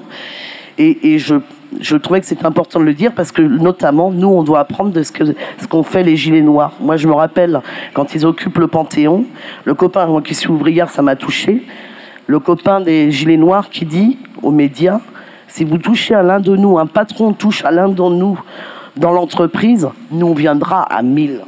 Et c'est ça, c'est ces 1000-là, c'est ces 1000, 10 000 qu'on doit, obtenir sans essayer de changer ou penser qu'on a la parole. Et donc les filles, euh, on a le droit aussi à la parole, mais je la passe avec plaisir la parole à Martial. Alors, tu- trois secondes, ouais, si tu veux rebondir, et après on passe la parole à Martial. Juste pour, juste pour ce que tu disais, je, je disais pas que, que, que les militants, soi-disant voilà, de gauche ou syndicaux, arrivaient avec des solutions et allaient expliquer aux Gilets jaunes, vraiment parce qu'il y a eu vraiment une émulsion. Et à un moment donné, il y a eu aussi des, des, des, des, des clés qui ont été apportées par des militants. Et d'autre part, il y a aussi les Gilets jaunes qui ont fait sortir d'une certaine anesthésie tout le mouvement social, euh, qui ont fait sortir les syndicalistes de leur euh, République euh, Bastille euh, Nation avec les merguez et qui ont dit à un moment donné, faut que ça. Et je veux dire, il y a vraiment chacun s'est apporté. Je, tenais juste à préciser ça. voilà. Et on a besoin de ça pour avancer tous ensemble. Martial, si, si tu souhaites réagir. Oui. Ben, alors, moi, par rapport à ce que je viens d'écouter, euh, j'ai rajouté deux points à, à- aux trois points que je venais de développer tout à l'heure. Donc, il y a, y, a, y a un point essentiel qui est celui de pouvoir gérer les violences policières. Aujourd'hui, dans les pays comme, euh, on va dire dans les pays du Nord hein, ou dans, l'Occident en général, vous avez encore euh, cet avantage d'avoir une justice qui peut plus ou moins régler ou gérer les problèmes. Donc, il faut se battre pour lutter pour que ces, institutions-là restent indépendantes. C'est vrai qu'elles sont plus ou moins politisées, euh, de la même manière qu'elles sont politisées elles ont, euh, je vais dire, ces institutions sont plus ou moins politisées euh, en Europe, mais en Afrique, c'était totalement l'inverse. Les institutions n'ont aucune indépendance. Donc, au Congo, par exemple, et dans certains États euh, du, continent, il y a eu des meurtres des, manifestants. Chaque fois qu'il y a eu une grande manifestation, la répression, elle est directe. C'est pas des matraques, c'est, on, ça tire à balles réelles. Et là, après, il n'y a aucun procès. Donc, du moment où, de l'autre côté, vous avez encore cette ou cet avantage, je vais dire, d'avoir des, institutions qui peuvent plus ou moins euh, gérer les procès et avoir des, des procédures judiciaires qui aboutissent ou qui n'aboutissent pas, comme dans le cas tout à l'heure. Mais il faut vraiment se battre pour que ces institutions restent indépendantes. Et pour ça, euh, il y a un petit point aussi sur lequel j'aimerais euh, m'apesantir, c'est celui de la gestion des violences policières. Il faut arriver à un moment à désigner des gens qui sont là pour capter des moments de violence, c'est-à-dire quand les que ce soit les policiers en général, agressent des, des manifestants, il faut qu'il y ait des gens qui filment ou qui fassent des photos et qui puissent faire des preuves, qui puissent servir de preuves après. Parce que dans le cas de ce qui s'est passé à Marseille, par exemple, de cette dame qui est morte, dans la plupart des cas, on dit que les caméras de surveillance ne marchaient pas. Donc il faut trouver une alternative à ce niveau-là. Et euh, pour revenir à un quatrième point, puisque là je parlais plutôt du cinquième, c'est celui de, des finances. À un moment, il faut aussi que nos mouvements parce qu'on a, on a des, des, grandes multinationales en face, des États hyper puissants. Et en face, il faut qu'on arrive aussi à être autonome financièrement pour pouvoir gérer euh, nos mouvements et aussi gérer cette lutte parce que ça nécessite aussi euh, ces besoins-là. Donc voilà ce que moi je pouvais ajouter par rapport à ce que j'ai entendu. Merci. Merci Martial. Avant de repasser euh, la, parole à la salle, euh, Geneviève, euh, tu me glissais à l'oreille que tu voulais dire un mot sur la convergence des luttes. oui, je, voulais dire que nous avons tous les mêmes revendications si on si on s'écoute, comme tu disais tout à l'heure. Et par exemple, la, revendication fiscale, c'est-à-dire le rétablissement de, l'ISF, peut être supprimé le CICE, la revendication sociale, l'augmentation du SMIC, et la revendication politique pour le RIC et pour la démission de Macron et le changement de politique.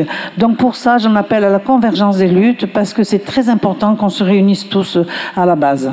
Et, personne ne doit donner des leçons à personne. Je suis d'accord avec toi. Alors, il y a un micro dans la salle, donc euh, devant, il y a une question.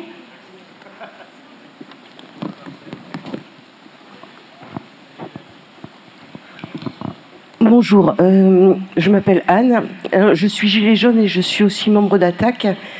Euh, vous avez parlé beaucoup de, l'autoritarisme et de ce que, ce que la représente, enfin, les conséquences de cet autoritarisme le plus grave, c'est-à-dire la répression policière et tout ce qui va avec, hein, les, les, blessures et les. Mais euh, je pense que l'autoritarisme c'est bien plus vaste que ça et que l'autoritarisme touche tous les niveaux de la société. Quand je vois les réformes de, notre, du ministre de l'Éducation nationale qui demande de remettre euh, l'autorité du maître sans définir quelle est cette autorité et que l'on met en place cet élitisme, euh, c'est un autoritarisme épouvantable. Et cet autoritarisme, il, a lieu à tous les niveaux de la société, dans la santé, quand euh, on voit comment sont traitées nos infirmières et comment nous, patients, on est traités par la mesure des causes. Euh, et, je crois que cet autoritarisme, euh, elle est, et même, je ne vais pas défendre les, forces de l'ordre, mais, si quelque part. Euh, moi, j'ai travaillé en banlieue, je suis enseignante, j'ai travaillé en banlieue, j'ai travaillé à Villiers-le-Bel. Les forces de l'ordre, ce n'étaient pas des forces de l'ordre, c'était des gardiens de la paix. Et on a transformé ces gardiens de la paix en forces de l'ordre. Parce que M. Sarkozy disait qu'il ne fallait pas que ces que ces, ces hommes en, uniforme jouent au foot avec les gamins. Et à partir de ce moment-là, la société est rentrée dans, dans, dans, dans une forme de violence à tous les niveaux dans les banlieues, mais aussi à tous les niveaux de la société. Et je crois que ben, J'aurais bien aimé qu'on parle de cet autoritarisme au sens général, parce que c'est aussi l'autoritarisme de, ces multinationales qui nous gouvernent, et, trouver un point commun dans la convergence, et Geneviève en a parlé, ce point commun dans la convergence, c'est peut-être de changer notre modèle de société et, de changer complètement ce, ce modèle qui crée cet autoritarisme. Voilà.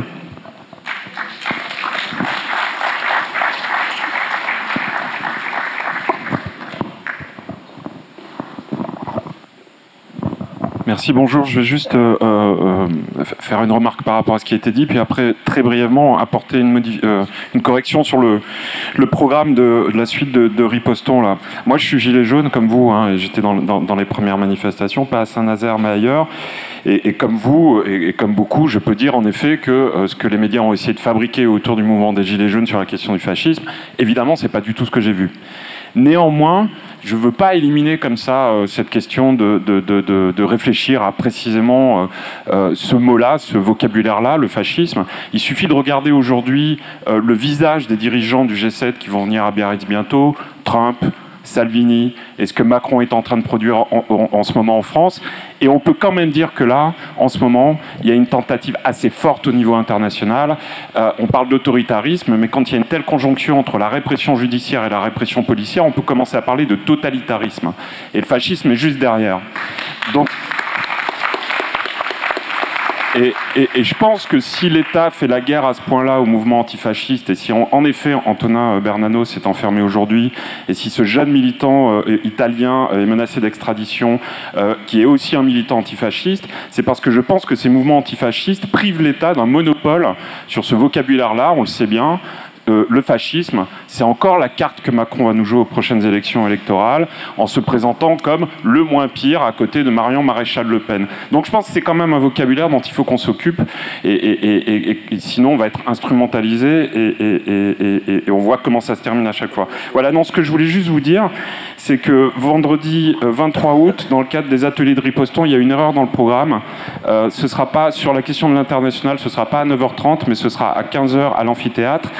Et là, l'idée, c'est de produire une autre forme de géographie en, fa en, face de la géographie du G7, économique, cette espèce de fiction-là, et plutôt de s'intéresser aux luttes qui ont lieu en ce moment dans le monde. Hein. Il y a le peuple en Algérie qui est en train de, se bouger, il y a euh, Exarcheia euh, en Grèce qui, a essayé de proposer un autre modèle, précisément, vous en parliez, et qui est euh, en ce moment agressé par le gouvernement. Et puis, il y a des luttes comme ça dans le monde. Il y a Chiapas où on essaye un autre modèle euh, qui a à voir avec plutôt l'autonomie.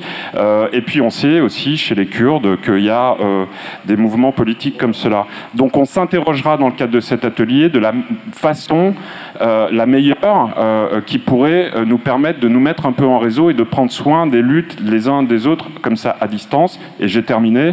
On aura donc Yanis qui sera là par Skype pour nous, Yanis Luntas qui sera là par Skype pour nous parler de la situation à Xerkeia et de nous dire un peu de quoi eux ils auraient besoin là-bas comme soutien et forme de solidarité.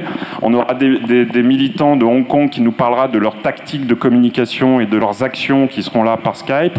Et on aura quelqu'un qui a participé très concrètement euh, à la lutte au Kurdistan qui, qui, qui, nous racontera aussi un petit peu ce qui se fabrique euh, là-bas au Rojava. Et ensuite, pendant une heure, on essaiera de fabriquer, de réfléchir euh, à des propositions qui pourraient permettre de nous mettre en réseau et, et, et de travailler sur ces questions de, de lutte au niveau international. Pardon, j'étais un peu long, mais... Merci. C'est à 15h vendredi et, ce sera à l'amphithéâtre euh, à l'amphithéâtre euh, de l'école Landaille. Voilà. C'est une petite jauge, mais c'est pour travailler. Euh, Est-ce que je peux enchaîner? Au fond, au fond, il y a, a quelqu'un qui lève la main tout au ouais. bout. ouais. Euh, oh, tout en haut avec ouais. la casquette. J'ai le micro ah, si je peux Il y a déjà, il y a déjà un micro. Ouais, oui, S'il vous plaît. Donc il me semble qu'historiquement, euh, aucune institution oppressive n'a rendu les armes par euh, simple élan de humanisme ou de progressisme. Euh, souvent, l'oppression, l'autorité est un réflexe de voilà de, de, survie avant euh, voilà, d'un système qui vacille. Et donc, euh, voilà, ça me fait penser à un proverbe mexicain qui dit que plus sombre est la nuit, plus proche est le réveil. Est-ce que vous ne pensez pas que paradoxalement, euh, c'est presque un bon signal que d'avoir un État qui se retrouve acculé sur des positions oppressives et qui, qui voilà, est sur le dernier des arguments, qui est la violence?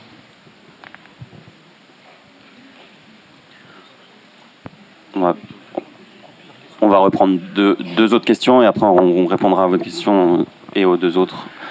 C'est juste pour, euh, par rapport à l'intervention de, de, de, la salle, euh, de, la, copine de Gilets jaunes par rapport aux gendarmes qui jouent au football avec les enfants. Je suis enseignant moi-même et donc j'étais choqué de voir le CRS devant mon lycée euh, qui matraquait euh, un de mes élèves. Euh, J'étais inspiré par l'intervention de, Martial qui disait effectivement il faut euh, parler avec tout le monde autour de nous pour créer notre mouvement. Mais il faut aussi dire la vérité aux, euh, aux forces de répression. Il faut dire quand on les croise, les gendarmes, qui ce sont nos ennemis, qu'il vaut mieux qu'ils aillent au chômage que plutôt que de faire le travail qu'ils sont en train de faire. Voilà.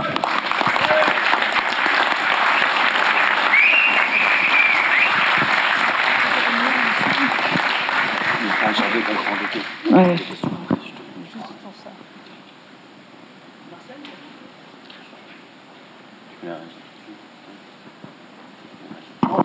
Juste pour dire tout de suite à, à à ce monsieur que je me suis permise, euh, puisque je suis devenue, paraît-il, un symbole, d'écrire aux forces de l'ordre encore dignes de cette fonction de réagir. Je ne sais pas si vous l'avez vu circuler sur les, sur les réseaux sociaux, mais je, je pense que toute la police est entachée et je pense que dans la police, il y a encore des gens bien et j'ai essayé de les faire réagir. Maintenant, on voit bien quand même qu'Alexandre Langlois a été, pour avoir dénoncé des choses dans, son syndicat, il a été euh, euh, mis en suspens pendant euh, un- une année, il n'a pas de salaire. J'ai appris aussi que cinq policiers très bien notés sont allés voir leur chef pour dire il se passe des choses dans notre commissariat qui sont pas très claires et tout ça. Ils ont été mutés tous les cinq. Vous voyez, ça va va pas être simple. Mais je pense que s'ils réagissent pas, comme comme vient de dire le camarade, là, s'ils se mettent pas tous au chômage, enfin, ça va être ça va être grave pour eux parce que euh, tous les gens qui nous entourent commencent à haïr la police parce qu'il y a des bavures euh, extrêmes, des, violences policières extrêmes. Et comme vient de dire l'autre camarade aussi, euh, c'est que quand je pense que quand un gouvernement est aux abois comme il est, il sort il sort- les grosses armes. Donc moi je pense que un jour mon, mon avocat de Paris m'a téléphoné, il m'a dit Geneviève, je ne sais pas ce que vous faites, mais vous avez fait vaciller la République et vous avez fait vaciller ce gouvernement qui ne devrait pas être là. Et lui, il est parisien, il, sait pourquoi il parle comme ça. Moi, ça me dépasse, mais voilà. Donc, euh, il, faut, il faut enfoncer le clou. C'est pour ça que je dis il faut faire la convergence des luttes. hein. Il faut arrêter les égaux et se mettre tous autour d'une table et discuter ensemble. Je vous dis qu'on a les mêmes bases, les mêmes revendications de base. Donc, essayons de nous entendre et de converger. Merci. Vous voulez réagir tout de suite, c'est ça, monsieur au fond, qui va lui poser la question, ou vous levez le bras pour une seconde question?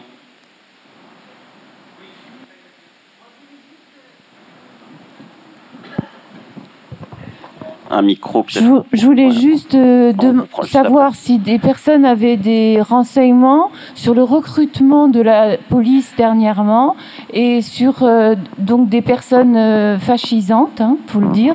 Et, et donc là, je sais pas, moi j'ai eu des infos comme quoi les trois quarts de la police avaient voté pour le FN aux européennes. Donc je voulais savoir dans ce recrutement, moi j'avais entendu dire qu'à un moment donné on recrutait presque sans formation et qu'il s'est donc passé des choses très graves à ce moment-là et qu'on voilà, je voulais savoir s'il y avait d'autres gens qui avaient d'autres renseignements là-dessus. Euh, je peux intervenir par rapport à, à ce que Geneviève a dit? Oui. Par rapport à les, les- les bonnes personnes qui portent l'uniforme. Évidemment, hein, c'est les- il y a toujours de bonnes personnes qui rentrent à la maison et qui mangent le soupe avec leurs enfants. Ce que nous voulons, en tout cas, ce que moi je veux qu'il y ait, c'est qu'il n'y ait plus de tout de force de répression, qu'il n'y ait plus de force de, de l'ordre. C'est ça que nous voulons. Nous voulons la paix et la seule manière d'avoir la paix, à, mon sens, c'est déjà abolir l'État, abolir la force de répression, abolir le travail subordonné. Et là, on pourrait parler de- de- de- des gens qui portent des uniformes.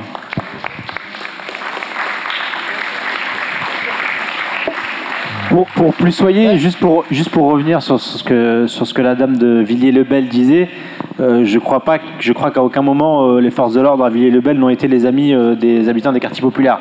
Moi, je me rappelle en 2007, pendant justement le début du mandat de Sarkozy, moi je me rappelle la mort de deux jeunes de 15 et 16 ans qui s'étaient fait cartonner par une voiture de police.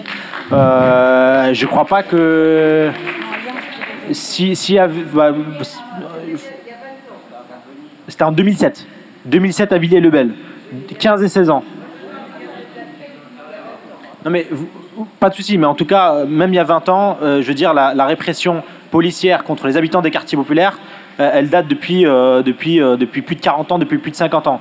Et, avant nous, nos grands-pères euh, dans, les colonies se faisaient mater par, euh, ces mêmes forces-là. La BAC, il faut savoir qu'elle vient des, des BNA, des brigades de surveillance des Nord-Africains, et c'est les mêmes méthodes coloniales aujourd'hui qui sont appliquées dans les quartiers populaires qui étaient appliquées euh, dans les colonies avant.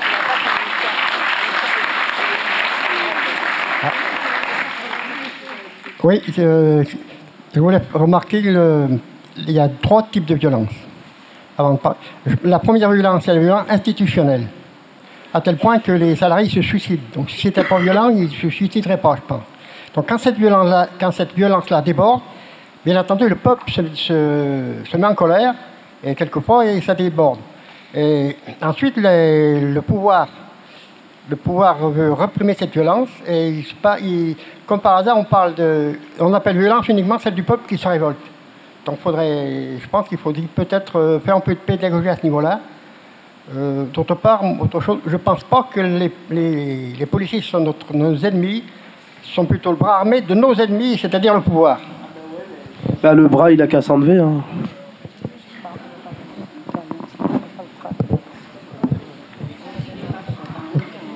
Euh, moi, je voudrais résumer en gros tout ce qui a été dit. Le système capitaliste actuel est remis en cause de plus en plus par une, grande partie de notre population, qu'elle soit française ou européenne. Et le système, pour survivre, a besoin d'ordre et, sera de plus en plus répressif. C'est ça la base du truc. Il faut changer de système économique et après on changera les choses. Mais tant que le système capitaliste existera dans sa forme actuelle, où le système économique est celui dans lequel on vit, parce qu'il y a 30 ans en arrière, les gens ne le contestaient pas trop. Maintenant, de plus en plus, il est contesté.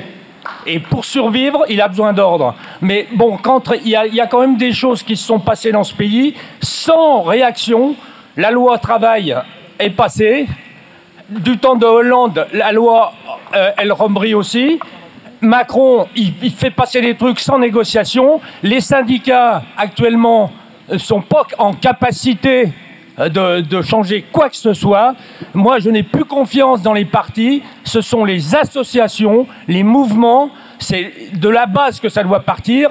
Et je pense que les syndicats et toutes les organisations doivent entendre et porter les messages qui émanent des mouvements sociaux, qu'ils soient des gilets jaunes ou des, dans les quartiers et tout. Le système, c'est le système économique qui, nous, qui a besoin de, de, faire, de maintenir les gens dans la peur. La preuve, ces violences gratuites sur les manifestants et sur les passants. Parce que si avec les manifestants, mais comme ça, ça dissuade les gens d'aller manifester dans la rue. Et c'est on est tous concernés. Et quand même, il y a, quand même des, des- des choses qu'on peut demander aux syndicats, en particulier. C'est les manifestations, c'est pas de les faire en semaine. Hein? c'est de le faire le week-end pour que tous les gens soient disponibles et qu'on est tous con- concernés, on est tous attaqués. Les retraités vont être attaqués, les retraites vont être attaquées par le système de retraite par points. Les gilets jaunes ont des revendications, tout le monde. C'est à la limite pour faire craquer l'État français, c'est la grève générale, c'est-à-dire plus rien ne doit tourner dans ce pays. Sinon, vos- les trucs par-ci, euh, par-ci, par-là, ça, n'a- ça n'aboutira jamais. Moi, je demande la grève générale. Tous. Voilà. Dylan, Dylan, tu veux réagir? D'accord, mais il faut faire attention à notre économie aussi parce qu'on peut se faire attaquer par n'importe quel requin derrière aussi. N'importe quel autre pays peut venir nous grailler et, et prendre notre place. La grève générale, moi je suis pour. hein. Moi, je- ce serait mon rêve. hein. On soit en grève générale, mais ça se décrète pas. Et moi, je crois que j'ai bien aimé Martial ta, ta façon de présenter. Il avait des points. Il y a l'organisation. Alors, on a différentes organisations dans différents lieux le lieu du travail, le lieu des quartiers, le lieu de la ville, le lieu. Et on, on- se base sur nos bases, mais il faut qu'on on crée une organisation qui nous, qui nous permette ensemble de réagir contre cet autoritarisme qui va devenir du totalitarisme et du fascisme, comme disait le copain. Il faut qu'on trouve les moyens ensemble d'unir les forces parce que ça va être la base. Parce que sinon, on pourra plus après, ce sera beaucoup plus difficile et beaucoup plus meurtrier de se battre pour avoir de droits. Donc, ce que tu disais, Martial, première chose, organisation ensemble, dans le respect des uns et des unes et des autres, on ne peut pas décréter. Et première chose pour ça, il faut que chacune et chacun en prenne les choses en main. Et c'est ce qui m'a plu dans ce mouvement des Gilets jaunes, c'est que moi j'ai vu on a beaucoup d'assistantes maternelles des, qui ne peuvent pas rencontrer, qui, tu ne peux pas leur parler de grève générale. Moi, j'étais à l'usine, la grève, ça me parle.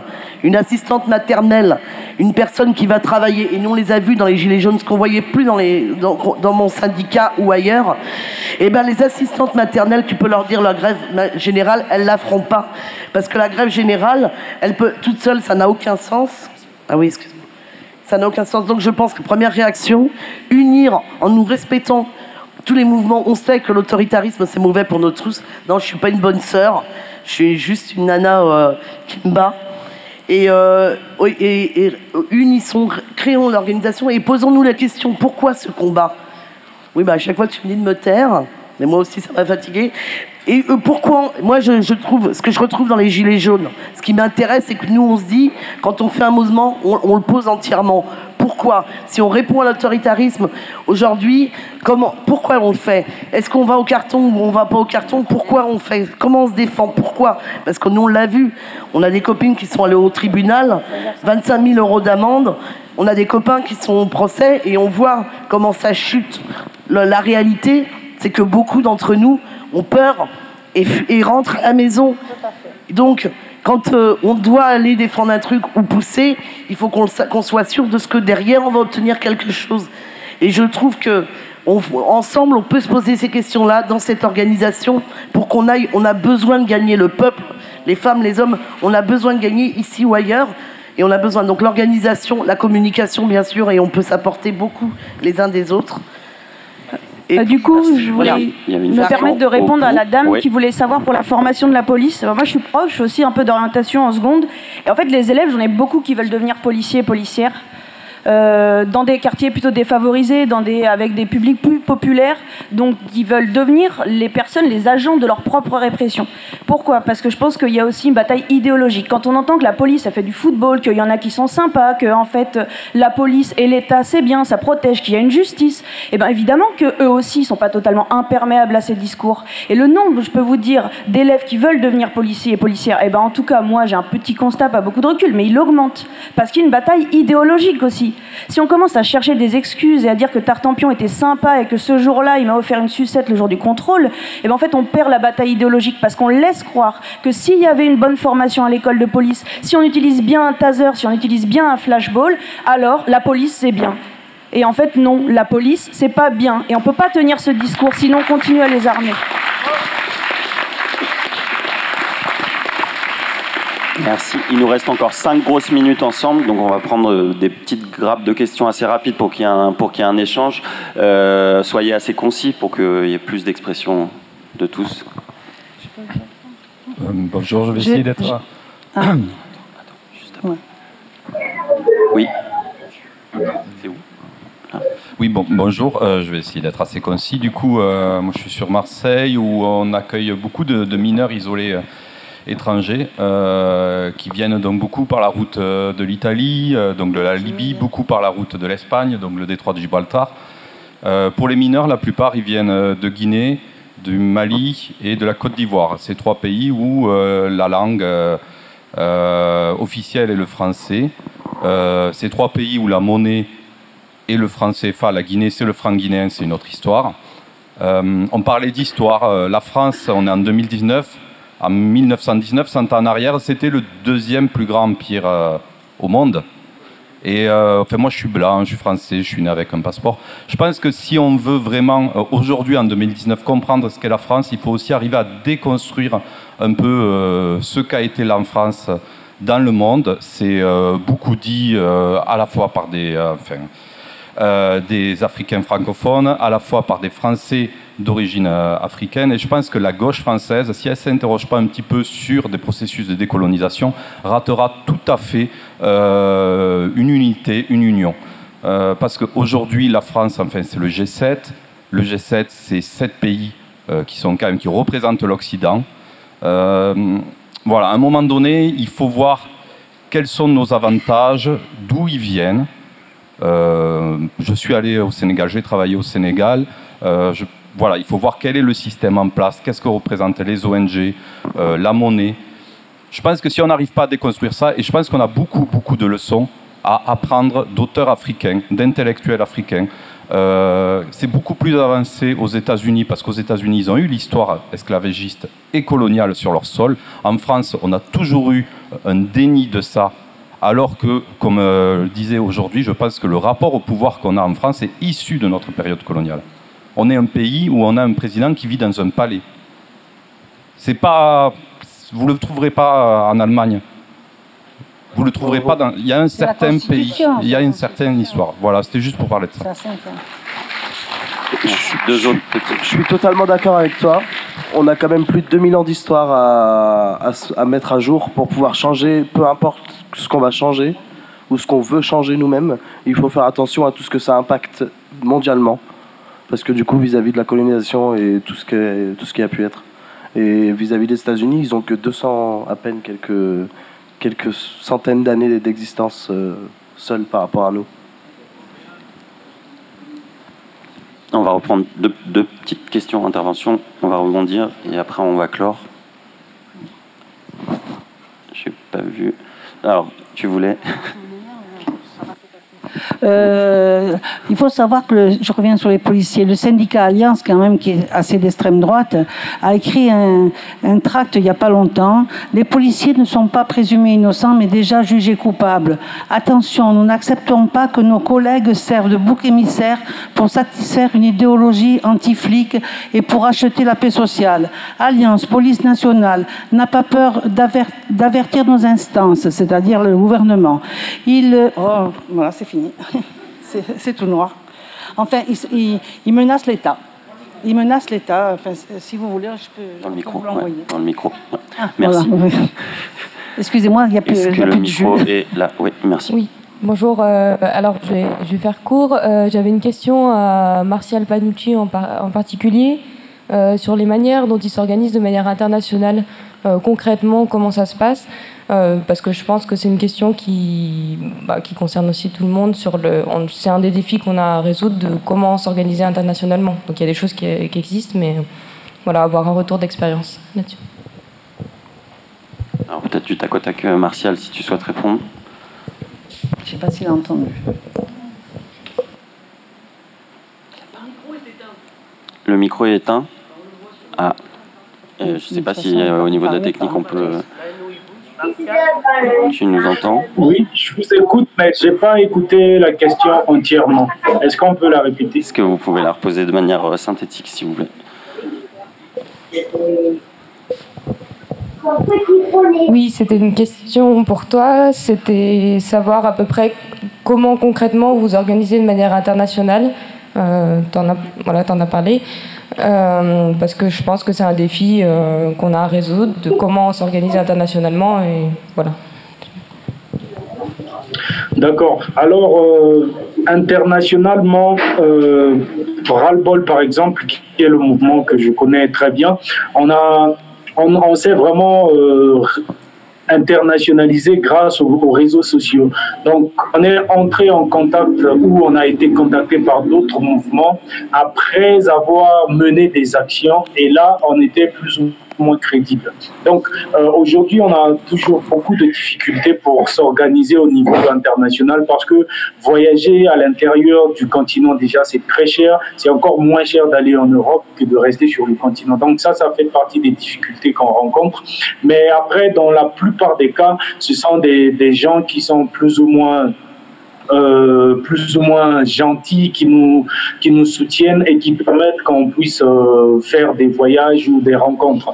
Donc quand il s'agit des rencontres internationales, par exemple, là j'allais venir parce que j'ai été invité par le CRID et qui ont la personne d'Henri déjà. Et donc c'est à travers le réseautage, c'est surtout ça. Et ça c'est très important euh, c'est vraiment le réseautage qui fait qu'on puisse s'organiser au niveau international. Et même, on a très peu de contacts physiques mais c'est à travers des mails, des, groupes WhatsApp qu'on arrive à s'organiser. Et même quand il s'agit de... Là, bientôt, on va lancer une double action pour euh, exiger la libération et d'un camarade qui est au Togo, donc Fodi Sativi, et d'un autre qui est emprisonné au Cameroun, euh, Valsero. Donc là, tout s'organise sur les réseaux sociaux parce qu'on n'a pas les moyens de, de, se rencontrer physiquement. Donc, pour contourner euh, cette difficulté, eh bien, on passe par les réseaux sociaux ou par des, voilà, c'est sur Internet qu'on s'organise le plus. Et euh, ouais, ça, mais l'une des difficultés, ça reste vraiment la mobilité. Merci. Merci. On va, devoir, euh, devoir clore. Je, remercie euh, tout le monde. Merci beaucoup Geneviève pour ton témoignage. Dylan, Esperanza, Ta et Martial. on me dit aussi, merci beaucoup, vous pouvez les applaudir. Écoutez-nous sur radioparleur.net.